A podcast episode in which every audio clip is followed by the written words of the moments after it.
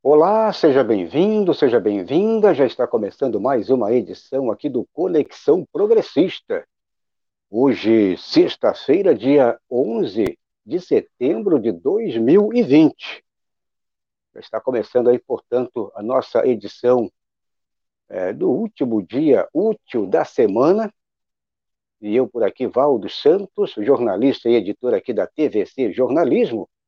E hoje, com a presença do camarada e o nosso companheiro e camarada, o cronista, o Guilherme Azevedo. Sempre aquela incumbência né, de passarmos aqui a fazer aquela faxina geral da semana, fazer aquela limpeza, de repente já projetando aí o que será o final de semana, o que será já a próxima semana. Ah, então é isso, Guilherme Azevedo, mais uma vez, seja muito bem-vindo. Novamente, muito obrigado, Valdo. E é isso aí, né? É a missão que nos incumbe: fechar a conta da semana e fazer com que o último dia útil seja efetivamente útil e informado, né? Então vamos lá. Já aquele, aquele gostinho, aquele cheirinho de primavera em Floripa, é isso, né? Pois bem, pois bem. Pinta, pinta alguma coisa semelhante a isso. Vamos ver no que, que vai dar, né? Vamos ver teremos aí provavelmente um verão aí de perna curta, um verão aí pela metade, talvez. Vamos ver o que vai acontecer, já que estamos aqui numa área é, privilegiada, uma área muito procurada, e, bom, pelo menos, quem sabe, um alívio aí dessa pandemia para curtir um pouco aí, aliviar essa tensão aí de, do ano todo aí praticamente. Bom, mas vamos então já com os principais destaques desta sexta-feira, hoje, dia 11. Vamos então falar já desta primeira notícia, a notícia principal de hoje, hoje, dia 11 de setembro, só lembrando esta data, antes aqui das nossas manchetes, uma data muito importante, relembrando aí 2001, o 11 de setembro, os ataques nos Estados Unidos, e uma outra data, só que em 1990, em 1973. Então, 11 de setembro de 1973, vocês lembram? Pois é, o golpe militar no Chile. Ah, o golpe militar é, promovido pelo Pinochet, pelo Augusto Pinochet. Bom, data importante, tanto em 2001 como também em 1973. Acredito que foi o golpe mais sanguinário aqui da história da América Latina. Bom, agora sim vamos então com o principal destaque de hoje, a principal manchete. A revista denuncia que funcionários fantasmas dos Bolsonaros receberam 29,5 milhões em salários. Receberam aquela verbinha extra, né? E, portanto, vamos falar já desta notícia por aqui. O outro destaque, com arroz virando sonho de consumo, aumento de preços em outros setores da economia podem disparar. Então, já o governo aí, esse desgoverno, fazendo uma consulta, inclusive, uh, neste, agora, hoje, sexta-feira, e que está verificando aí uma possível disparada de preços quase que geral, principalmente aí é, o material de construção aí já também já atingindo um preço muito considerável, além do normal, e temos aí principalmente a cesta básica disparando, alguns alimentos, o arroz sendo o, o testa de ferro que está puxando esse, esse valor aí, esse preço imenso aí da, é, portanto, é, no setor é, alimentício, mas outros produtos também, é, o preço pode, os preços podem disparar.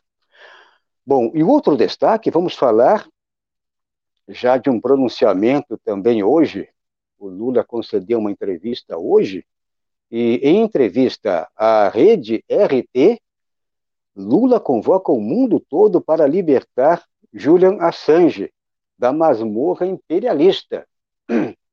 Vamos falar então já deste pronunciamento, desta convocação, é, com tudo é, o que está acontecendo lá com o Assange sobre a, toda a situação dele lá nessa masmorra imperialista. Ele hoje ele está nas garras do imperialismo, então o Lula está fazendo até uma convocação aí para os países democráticos, para o mundo todo, instituições democráticas, para que defendam o Julian Assange e para ele se libertar, ele se livrar, se libertar dessa masmorra imperialista.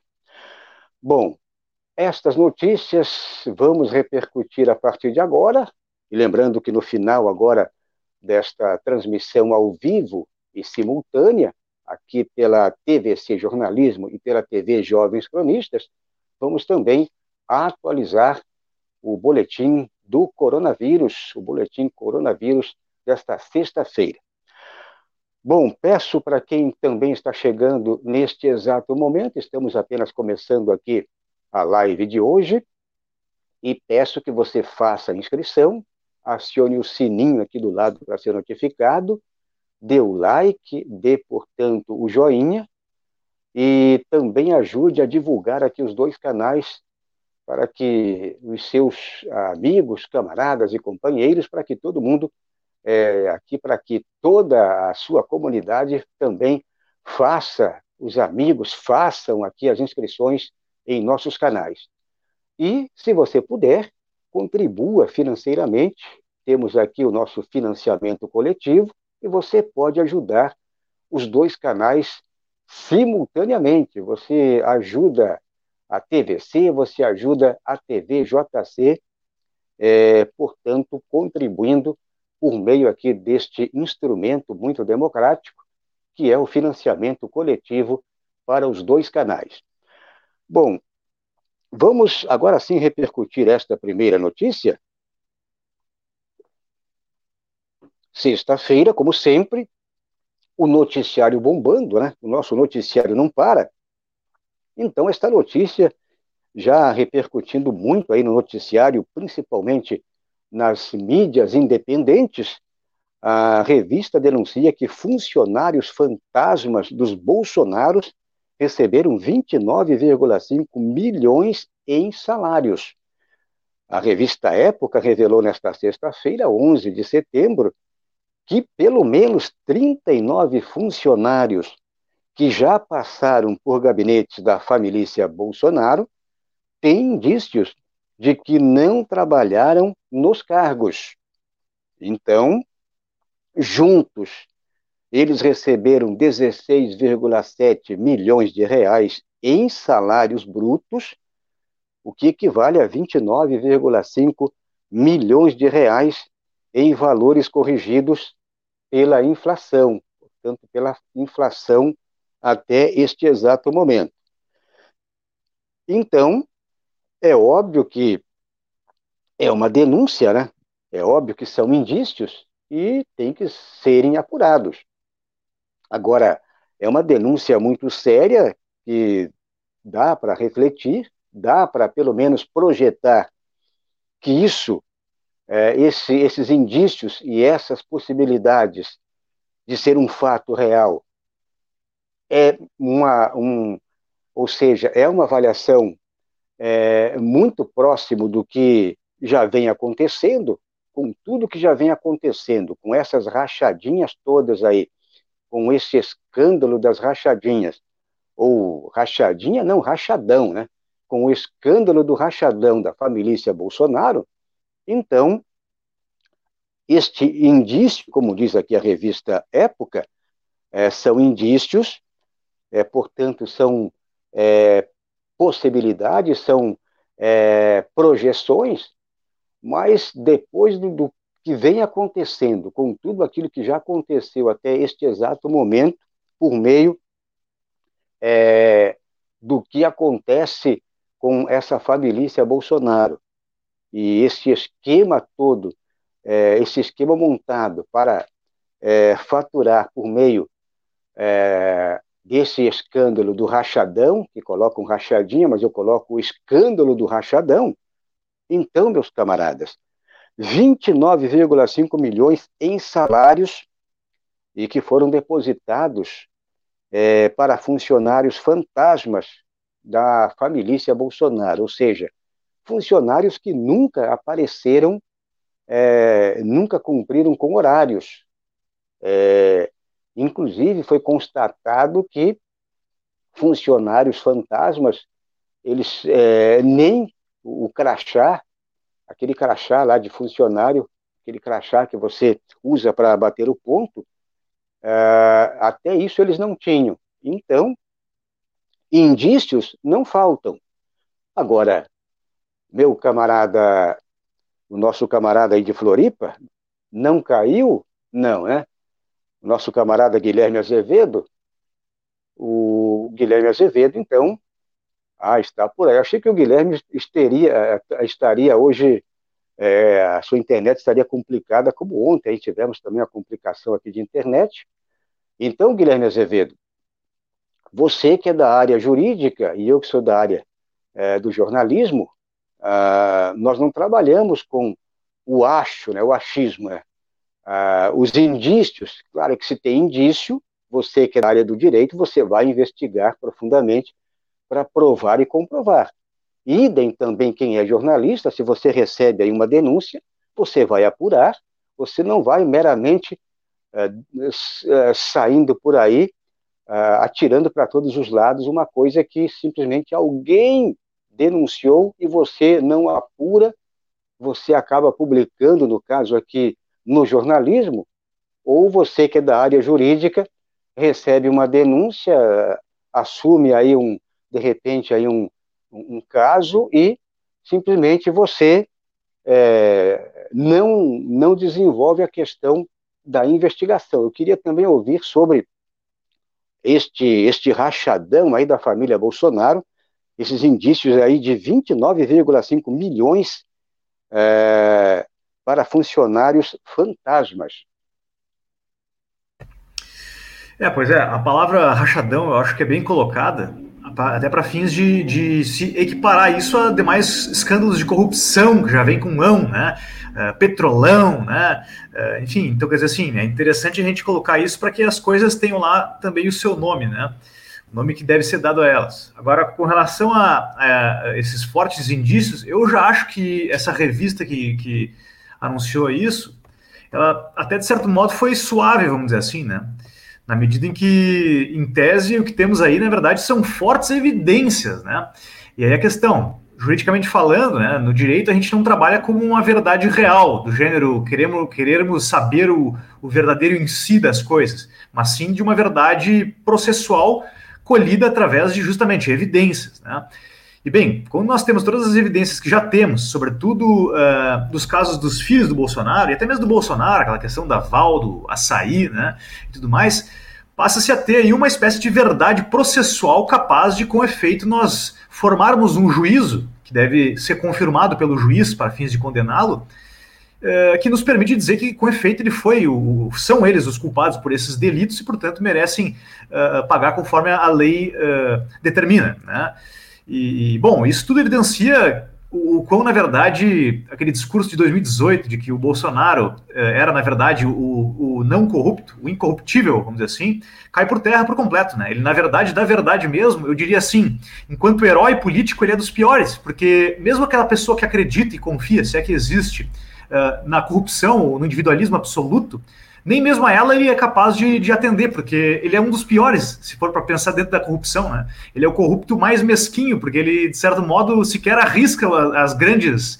Né, os grandes peixes, vamos dizer assim, ele é o corrupto que sempre ficou ali por debaixo da, do, baixo clero da, da corrupção, uh, sabe, comendo nas beiradas, vamos dizer assim, né, da, da, do erário público ali para não, também não ser visto, talvez por, pela sua própria incompetência e, e, e, e medo, de certo modo, né, então enfim, isso demonstra todos esses aspectos aí, né?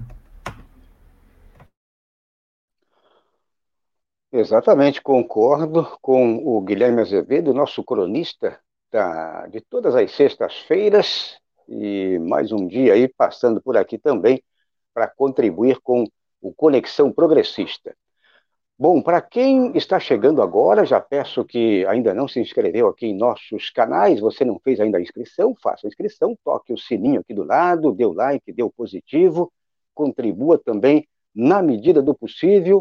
Eu sei que a situação não está fácil para ninguém, mas é, de repente aí você pode é, tirar aquele, aquela quantia mínima, mas ajuda muito. De repente aí você tem aquele troquinho sobrando Portanto, isso vem contribuir muito aqui com os nossos canais. Bom, vamos passar para você já na sequência, vamos falar com a nossa comunidade, na sequência também vamos conversar aqui com a nossa comunidade, mas agora vamos já repercutir a próxima notícia, porque vamos falar é, de toda a situação, de toda a, essa, esse noticiário bombando aí sobre a, a cesta básica, principalmente o, o, o timoneiro, né?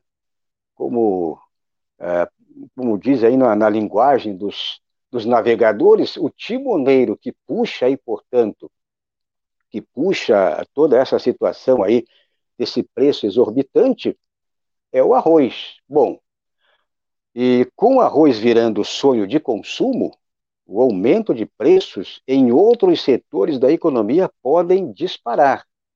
Então, aí é que mora o perigo. Por quê? Depois da disparada do preço do arroz e de aumentos verificados em diferentes áreas, o Ministério da Economia enviou pedido de informações a diferentes setores produtivos para identificar outros aumentos de preços. Então já tem indícios aí, principalmente ah, na construção civil, itens da construção civil, como, como cimento, como ferro, como areia, ou seja, os, os itens que são utilizados eh, para a construção civil, na construção civil, já estão com preços exorbitantes. E, inclusive, ah, o Jair Bolsonaro já deu uma espécie de, de chega para lá na associação de supermercadistas, alegando que ah, eles têm que maneirar a barra, porque estão ah, abusando aí com os preços. Mas o que está em jogo neste momento, e que está puxando tudo isso aí, pelo menos até então, é o arroz, e evidentemente temos aí outros produtos aí da cesta básica e que já estão acompanhando também esse ritmo aí de aumento. E com isso, a, a, o Ministério da Economia está verificando aí da possibilidade, já estão aí com, com medo, e é o que vai acontecer provavelmente, porque uma coisa vai puxando a outra.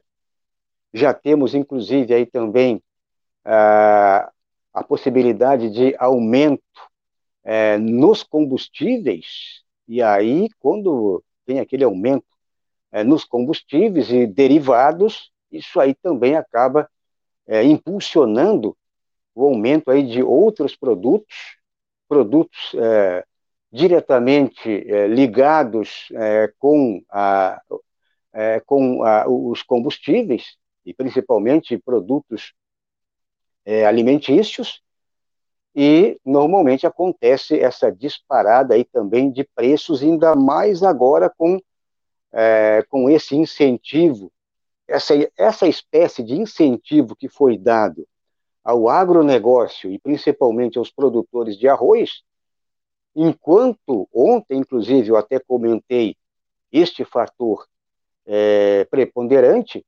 enquanto países é, seguraram, ou seja, não deixaram a, o, o, arroz é, ser exportado dos seus respectivos países para outros países, é, eles seguraram inteligentemente.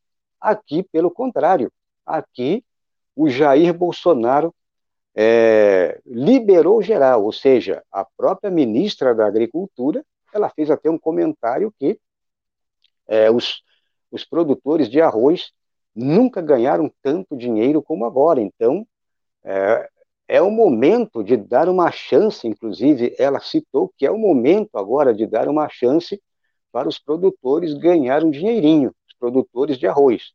Só que algo mal pensado, porque aí a população sofre com este item básico uh, na alimentação do dia a dia, o famoso feijão com arroz, a alimentação básica do brasileiro é, como um todo, ou seja, da classe baixa principalmente, classe média, baixa e classe baixa, e aí uh, esse desgoverno, mais uma vez, é, é óbvio, né? É, foi proposital porque ele quis fazer um agrado ao setor do agronegócio, principalmente aos produtores de arroz.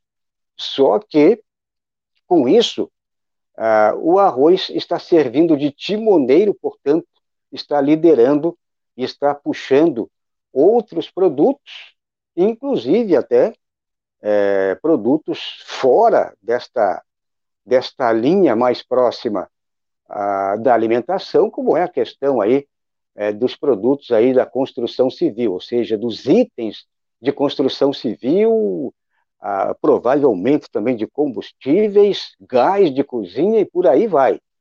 Então, meu camarada de Floripa, o Guilherme Azevedo, queria ouvir também é, sobre toda esta situação. O arroz está virando aquele sonho de consumo, né? Estão dizendo aí que a sobremesa de arroz doce está sendo disputada no mercado. Então, o arroz, será que teremos aí, é, teremos aí traficantes de arroz? Queria ouvir você também sobre toda essa situação, não só do arroz, mas o arroz, ele virou uma espécie né, de âncora neste exato momento.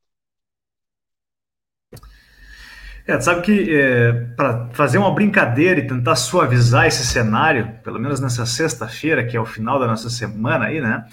Eu, eu, eu, eu, eu faço uma, um recurso, uma memorização de uma questão da minha vida do passado, assim, quando eu era uh, jovem, criança ainda, e ia para as praias de Capão da Canoa, no Rio Grande do Sul, e me recordo que tinha alguns artesãos fazendo bijuterias no arroz, onde inclusive era permitido que tu gravasse o teu nome no arroz e saísse com um pingentezinho de arroz no peito, assim, escrito teu nome. Eu diria assim, eram visionários, né? Eram visionários. então, é, bom, a brincadeira é para realmente suavizar, mas o fato é, a coisa é bem simples, né? Como nós temos aí um desgoverno, né, em que realmente nem na economia, que era a única e grande promessa desse governo, ele conseguiu a implementar, vamos assim, né?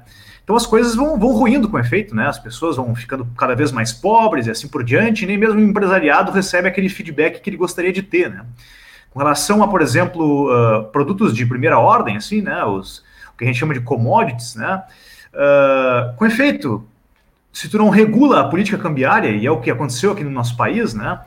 Uh, fica mais atraente tu exportar esse teu produto. Né? Isso é um princípio um tanto quanto básico da economia, né? sobretudo uh, internacional, vamos dizer assim, de que se tu, se, se lá para fora, o, o, o, produtor interno consegue obter maiores lucratividades, vamos dizer assim, nas suas, nas suas transações, por óbvio que ele vai passar a, a exportar muito mais do que, do que ser uma ideia de importação, enfim, né? E aí a questão é essa: como o dólar está lá nas alturas, compensa, por óbvio, para os produtores daqui ganharem, produzirem em real e para ganharem em dólar, vamos dizer assim, né? E claro, uh, se tu não tem aí um governo que atente primeiramente a essa questão econômica e segundo, observe as necessidades efetivas do, do mercado interno, vamos dizer assim, até mesmo com relação ao próprio consumidor final, vamos dizer assim, né, que é um, como sendo um produto básico, é de necessidade primeira, vamos dizer assim, acaba isso, acaba as pessoas ficando sem isso, né, baseado nessa ideia de que não regulou o câmbio, a coisa vai para a rua, não, não se tocou aqui como deveria para fins de garantir, mas, vamos dizer assim, uma segurança alimentar do povo, e aí acontece esse tipo de coisa. E aí, claro, a tendência, dado que a, a razão não é isolada, mas sim uma questão maior da própria economia, vamos dizer assim, de como está sendo lidada a economia, por óbvio que não, não, não, tende a ficar só no arroz, né? Pode muito bem ir para todos os outros produtos, conquanto eles sigam essa mesma lógica de serem mais lucrativos uh, se, fossem, se forem exportados, né? Então, quer dizer, uh, é basicamente isso, né? Eu até me recordo a época que falava-se ainda do alto do dólar e o Guedes uh, nos respondia assim: ah, grandes coisas. É, a única coisa que vai acontecer de ruim é que as domésticas não vão mais ir para Disney, dizia eles assim, né? E eu diria assim: para começo de conversa, sabemos nós que as domésticas nunca foram para Disney, Disney, a menos que fossem uh, por emprego, barra escravidão de cuidar dos filhos dos, dos que efetivamente têm dinheiro para pagar uma viagem para Disney. Pois agora a questão é contrária, agora elas periam ter os seus próprios filhos sem a alimentação devida em virtude da grande alta aí das comidas, né? Para demonstrar, para deflagrar por definitivo que, acima de tudo, estamos num desgoverno em todas as searas, né? Não é só um desgoverno do, do meio ambiente, o desgoverno político representado aí na, na, pessoa do presidente da República, mas também na própria economia, que era a grande menina dos olhos aí do, do, do empresariado e do pessoal mais voltado a, a, um liberalismo, vamos dizer assim, né? Bom, nem nisso o governo está indo direito, né? Eu só não sei exatamente o que está fazendo lá ainda. Muito bem, este é Guilherme Azevedo, de Floripa, de Santa Catarina, mais um representante aqui do sul do Brasil e o jovem cronista desta sexta-feira. Bom, peço para você que está chegando agora, você que ainda não se inscreveu, estamos se aproximando aí do final da nossa live. Faça a inscrição, toque o sininho, dê like, dê positivo, divulgue aqui os canais para todo mundo e contribua também, na medida do possível, com o nosso financiamento coletivo. Bom, é, queria falar com a nossa comunidade, vamos falar então com a nossa comunidade, o nosso chat aqui da TVC Jornalismo e também da TV Jovens Cronistas. Já por aqui, Antman, boa noite, diz aqui também a Deneide Terezinha de Carne, diz boa noite, está é, tá aqui para Valdo e Guilherme. O Heraldo Luiz Evangelista dos Santos, ele diz aqui, boa noite, Valdo, assistindo aqui em Brasília, um excelente final de semana a todos, portanto, para você também, Heraldo de Brasília. O Fernando Gregório diz boa noite a todos, ele pede like aqui nos dois canais, como sempre. É, Antimen ainda diz aqui boa noite para Deneide, Eliana Cesário, também boa noite, camaradas, JC e TVC. Estamos fazendo aqui, segundo aqui a Eliana Cesário, estamos fazendo cotação do arroz. Olha só, já tem cotação do arroz. E ela diz aqui comida de pobre, arroz, feijão e ovo, agora só o ovo. Portanto, o arroz está com o preço lá em cima, o feijão também está disparando, já disparou o preço aí antes, inclusive, do arroz, e agora o ovo, mas o ovo também, o ovo que, pelo menos aí, a, a caixa de 30, com 30 ovos, aí bem recentemente estava em torno de 7, 8 reais, agora já está, é isso, produção, já está quase 20, né? Então, também o, o ovo disparou. Então, vamos vamos comer o quê? O óleozinho que sobrou ali na, na frigideira, né, o óleozinho do, do, do ovo, ou o sal, né, do, do, o sal que iria para o feijão e para o, o arroz, tá difícil, né? E, pois é, Guilherme, podemos fazer também churrasco de, de arroz, né? Já que você citou o Rio Grande do Sul, né? Quem sabe um churrasco de arroz, né? Bom, mas é isso. Vai lá. É, o arroz, o arroz é, é, artigo de luxo, né? É a nova picanha. é a nova picanha, né? Mas é isso aí mesmo, não tem o que dizer, né? Ainda, ainda hoje, eu, eu, eu escutei de uma jornalista, aliás, li de uma jornalista, que, bom, o Bolsonaro mesmo tem, teria dito que se não tem arroz, coma-se coma -se macarrão, né? E aí ela lembrou da época lá, da, ainda do, da época do, da Revolução Francesa, em que o rei, à época, disse algo do gênero: se não tem pão, coma-se brioches, e ele terminou na guilhotina. guilhotina. Por aqui, o que nós vamos fazer, né? Vamos botar o Bolsonaro na guilhotina ou vai virar pizza, diz ela, né? Enfim. Exatamente, ele vai virar, quem sabe, pizza de pitbull, né? É. Bom, mas então é isso aí. Queria mandar um abraço aí também para quem está por aqui ainda. O Adriano Garcia diz boa noite. Jonas Carreira também, nosso camarada de Brasília. O Jonas que passou por aqui na quarta-feira, né? O Jonas que representa ali a região central do Brasil, e ele agora nas quartas, e o nosso camarada também agora do Rio Grande do Sul, e, e fizeram esta troca, esta troca, simplesmente aí trocaram as posições, juntamente aí com Ulisses Santos, portanto, do Rio Grande do Sul. Bom, é, para fechar, vamos falar então da próxima notícia. Ah, vamos falar desta notícia com repercussão internacional. Em entrevista à rede RT, Lula convoca o mundo todo para libertar Julian Assange da masmorra imperialista. Então, o ex-presidente Lula concedeu entrevista nesta sexta-feira, 11 de setembro, à rede RT no Reino Unido e defendeu a inocência de Julian Assange. Lula convocou o mundo todo para uma defesa internacional pela liberdade do fundador do site Wikileaks. Então, é, acredito que está difícil a situação do Assange. É uma situação muito difícil, porque o papel dele foi muito importante para o jornalismo, e caso que aconteceu uh, em menor escala, evidentemente, o que aconteceu com o pessoal aqui do site é, do The Intercept, com o Green, Greenout. Portanto, claro que em escala menor, só que o Assange ele está hoje uh, nas garras lá, preso nas, nas, na masmorra lá do imperialismo. O que ele fez, acredito que foi ótimo para o jornalismo. Eu, como jornalista, se recebesse um material, com certeza eu iria publicar o mais rapidamente possível.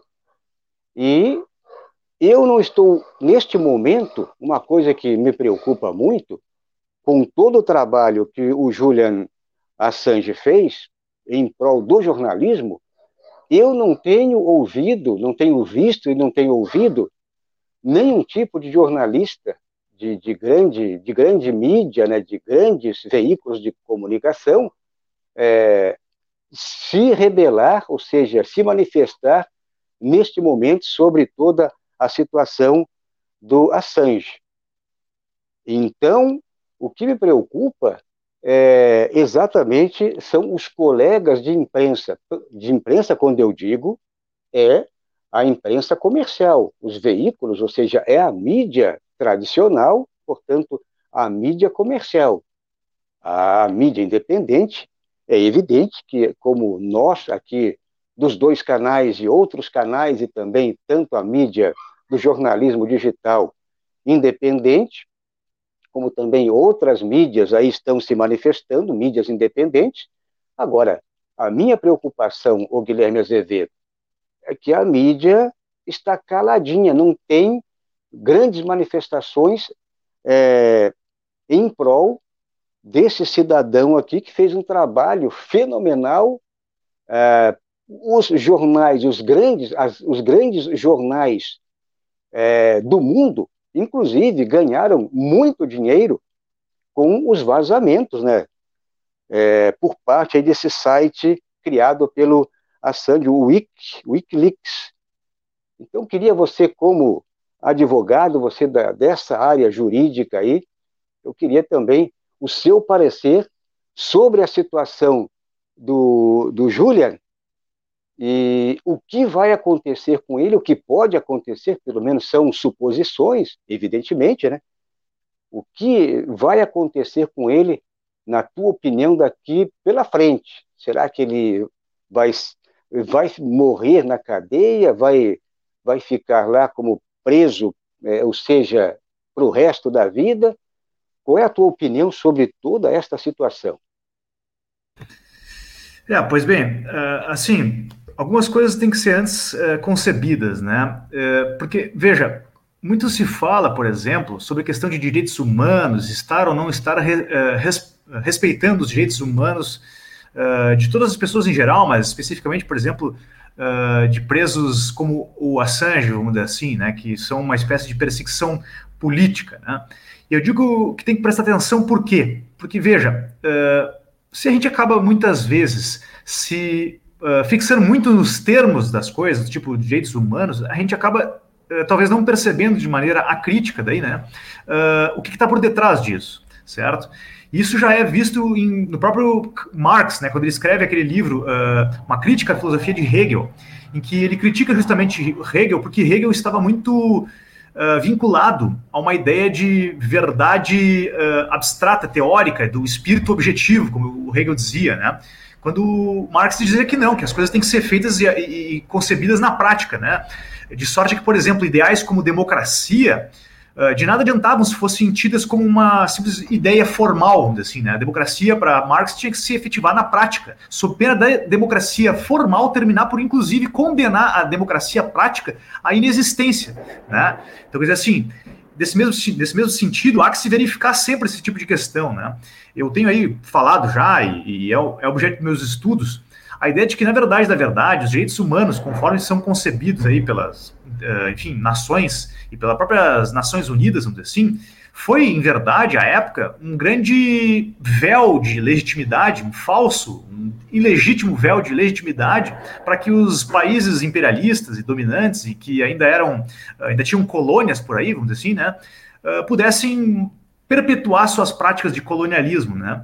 E bom, isso se evidencia quando acontece esse tipo de coisa, em que em pleno século XXI a gente vê uma pessoa presa sem que os seus direitos sejam garantidos, né? Aquela ideia de que existe, todos os seres humanos são iguais, mas existem hipoteticamente, como dizia o George Orwell, uns mais iguais do que os outros, vamos dizer assim, né?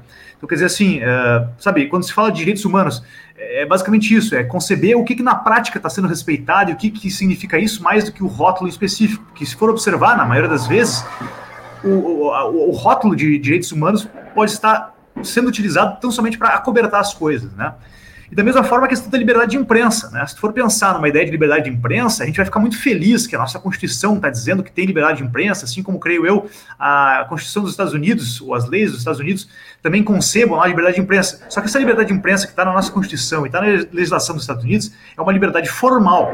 A material resulta que, na verdade, não existe, porque, observa, aqui no Brasil, certo? Pegando só o exemplo do Brasil, disse que há liberdade de, de imprensa. Só que tu verifica que os canais, né, de, os veículos de imprensa são por meio de concessões. E a concessão da imprensa majoritária e a dominante, pelo menos até então, está na mão de duas ou três empresas, dois ou três monopólios né, eh, de, de, de divulgação de informações, que dominam, querendo ou não, uh, uh, os aparelhos ideológicos do Estado. De sorte a que, e aí paradoxalmente, mas ao mesmo tempo para demonstrar o como o, o rótulo às vezes serve para, sabe, dizer em contrário ao ideal, Muitas vezes, quando se diz que, por exemplo, Globo e etc, etc, estão moldando a seu gosto a opinião pública, o que, que eles vão dizer para nós? Eles vão dizer assim, ó, respeitem, é a nossa liberdade de imprensa. Né? Então, assim, é questão de verificar se efetivamente na prática o que é liberdade de imprensa e se a liberdade de imprensa está sendo garantida em todos os seus níveis, né? Porque se fosse efetivamente averiguar isso, casos como, por exemplo, esse que o Lula comentou lá, não haveria que se falar em condenação nenhuma, porque afinal de contas, se for partir de um princípio efetivo de liberdade de imprensa, deveria esse cara, na verdade, ser, ser libertado, porque tem todo ele o direito de divulgar as informações que ele recebe. Né? É bem lembrar uh, da questão do, do, Intercept, ou seja, o jornalista não é culpado pela, por qualquer vazamento, né? ele não pode ser culpado pela obtenção ilícita do, do da informação, se a, essa informação só chegou para ele como informação, ou seja, se ele não participou do processo de obtenção e assim por diante. Né? E claro, desde que, de todo modo, ainda que ele tivesse participado, fossem respeitados os efetivos direitos humanos e não os direitos humanos que servem de rótulo para produzir barbaridades. Né? Então, enfim, é por aí que eu penso. É, exatamente. Inclusive, o, é um dever do jornalista, você recebe qualquer material, não interessa se o material ele foi entregue por uma pessoa criminosa, um criminoso, um traficante, a, o dever do Estado é prender o, a pessoa que cometeu o crime. Agora, você, como jornalista que publica, é um dever do jornalismo, do jornalismo está dentro das, das linhas, das regras do jornalismo, você publicar. Você, como publicador, e você foi muito bem claro, você falou que exatamente, desde que você, eu não posso chegar lá, por exemplo, e pagar, pagar alguém para vazar para executar um vazamento para que eu publique. Aí eu estou cometendo crime. Eu não posso chegar lá e forçar a barra. Agora, se eu recebo, se eu recebo, não interessa da onde vem a fonte. E eu ainda tenho todo o direito constitucional de preservar a fonte. Então, é, o nome da fonte, da onde que, que veio aquele material, a fonte só, só eu como jornalista é que tenho essa essa fonte resguardada.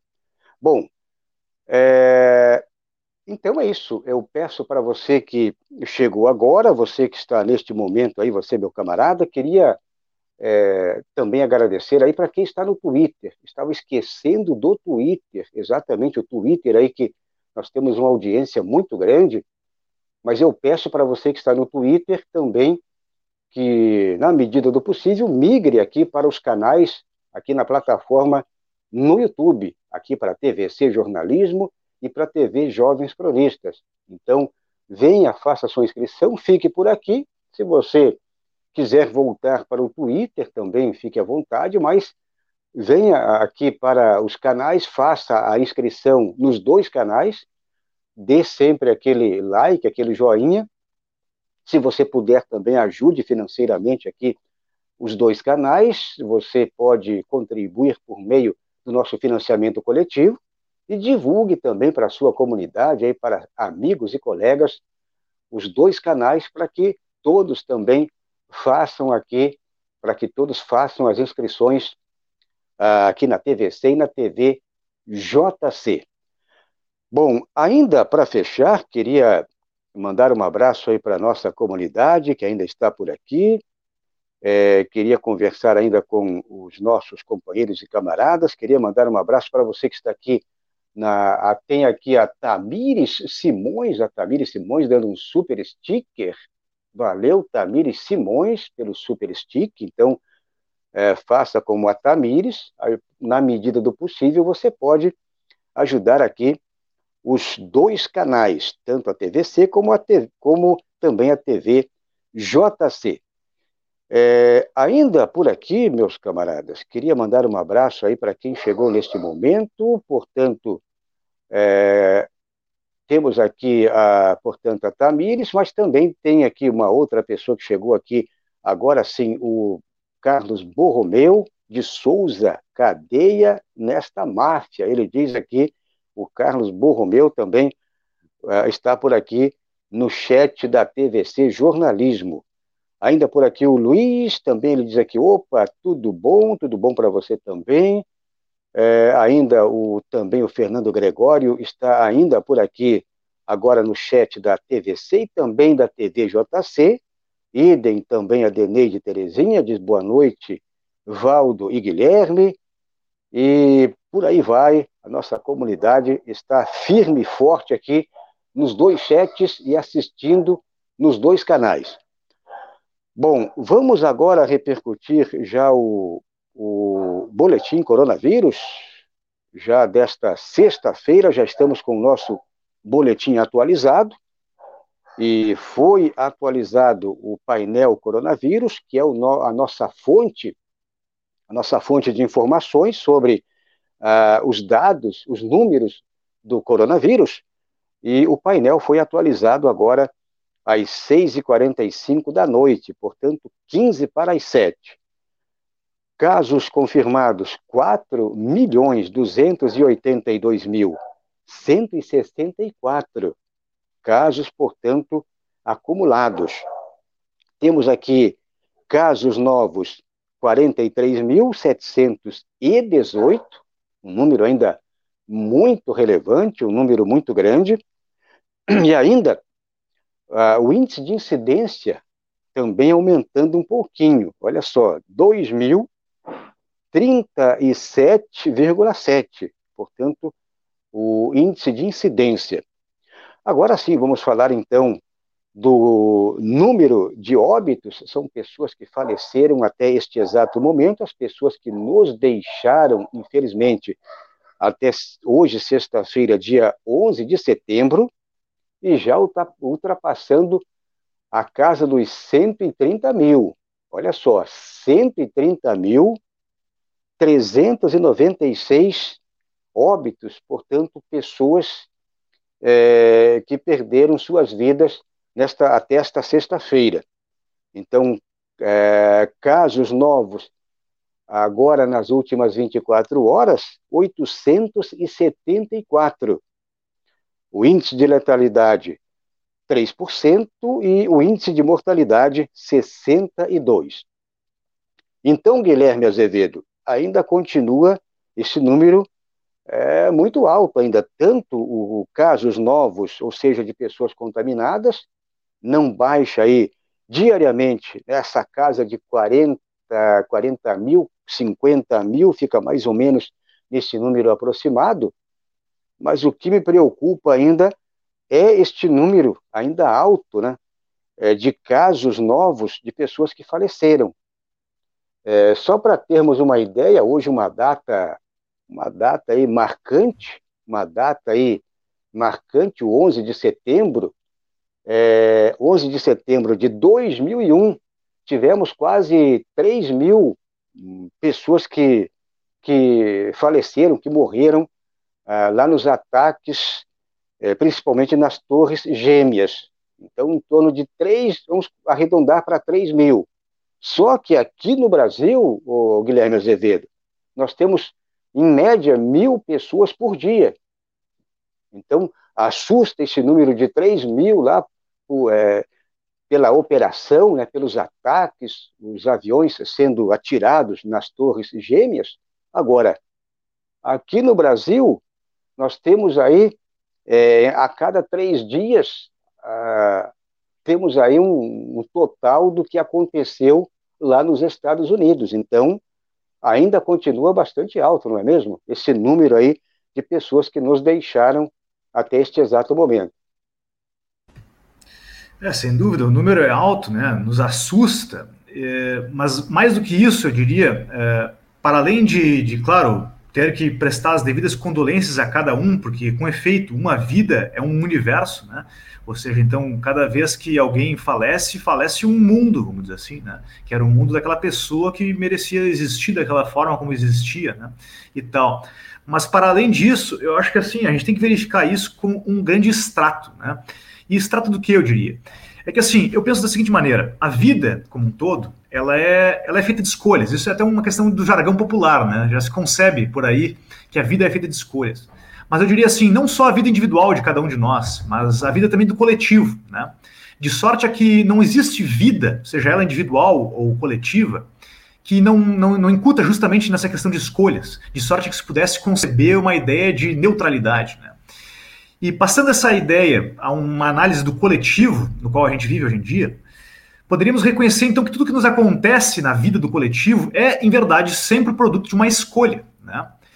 E bom, quando a gente percebe que tem aí um número de absurdo, né, absurdas 130 pessoas uh, mortas em virtude de um coronavírus que, se respeitadas as regras de isolamento, poderia ter sido evitadas, a gente percebe que a escolha do nosso, do nosso coletivo, que é personificado na pessoa do nosso despresidente da República, a escolha foi em prol de uma ideia de capital muito mal concebida, porque nem mesmo o capital, o capitalismo, ou enfim, o empresariado está sendo muito satisfeito a, pela, pela maneira com que está lidando com a, com a pandemia, mas em sendo o caso de, de, de se pensar que está dando, entre aspas, certo, o fato é, fez-se nitidamente uma escolha né, do dinheiro, da produção e do enriquecimento de poucos em detrimento da vida de muitos. Né? Então, é uma escolha que se fez aí na qual todos estão pagando, né? A questão lá do, do, do 11 de setembro, que, enfim, marca aniversário hoje, é outra, é, sabe, se analisado comparativamente, é outro, outro, outro extrato de como é que se, se dá essa questão, né? E do como as coisas, em verdade, são muitas vezes manipuladas, né? Porque os Estados Unidos ainda hoje chora esse 11 de setembro, dramatizando esta data, do gênero, oh, que coisa horrível que aconteceu, nitidamente para capitalizar isso do ponto de vista político, para fim de poder uh, uh, uh, invadir países lá do Oriente Médio e, e, enfim, roubar suas riquezas e controlar lá o mercado deles, vamos dizer assim, né? Porque fosse o caso dos Estados Unidos ter se preocupado, vamos dizer assim, com as vidas que efetivamente se foram no dia dos 11 de setembro, uh, por, por, coerência, eles teriam que estar se preocupando também com as vidas que se foram no coronavírus agora. Não foi o caso. A gente viu a política que o Trump implementou lá referentemente à pandemia e foram muito similares à do Bolsonaro por aqui. Então, quer dizer assim, a preocupação nunca foram vítimas, vidas, perdão, né? A preocupação sempre foi aí questões políticas, né? Que atendem ao interesse de poucos. Lá, na época, quando morreram várias pessoas no atentado de 11 de setembro, sem entrarmos em teorias conspiratórias que tem lá sua razão de ser, do gênero, tudo foi um pouco planejado, ainda assim foi uma valorização da vida, não pra, pela própria vida, mas sim para fins de, como eu disse, uh, permitir que uh, a narrativa do teremos que invadir uh, os países do Oriente Médio se legitimassem, né? Então, enfim, é, como eu disse, além de tudo, para além da tristeza que a gente fica na, na, perda dessas vidas, que são, como eu disse, universos, mundos que se vão, né? Uh, ficar com essa, com essa imagem na cabeça, né? E passar daqui para frente, de repente, uh, pautar nossas escolhas nessa visão de que, uh, sabe, tem toda a política, as pessoas, de maneira geral, tem lá os seus lados. E aí é verificar quem está do nosso e quem não está.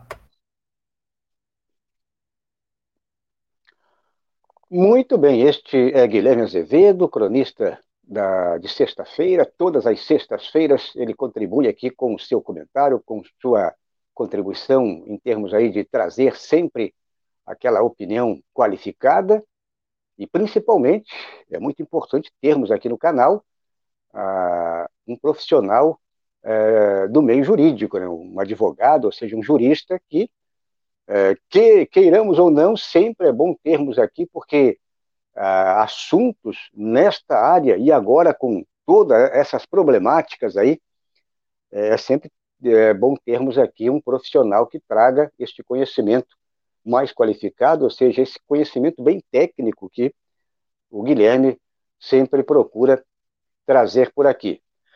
Bom, então é isso, queria agradecer aí a todo mundo, você que está por aqui no chat, no, nos chats aqui da TVC Jornalismo, da TV Jovens Cronistas. Para você que está no Twitter, também agradeço muito e peço para você também que retweete este material, esse conteúdo jornalístico, portanto, este vídeo, retweete e dê aquele joinha, dê like também no Twitter. Um abraço aí para você que está aqui na TVC e na TVJC, aqui no YouTube. E vamos fechando aqui mais uma conexão, ou mais um Conexão Progressista. O Guilherme Azevedo, mais uma vez eu agradeço aí pela tua participação e você volta na próxima sexta-feira, não é isso?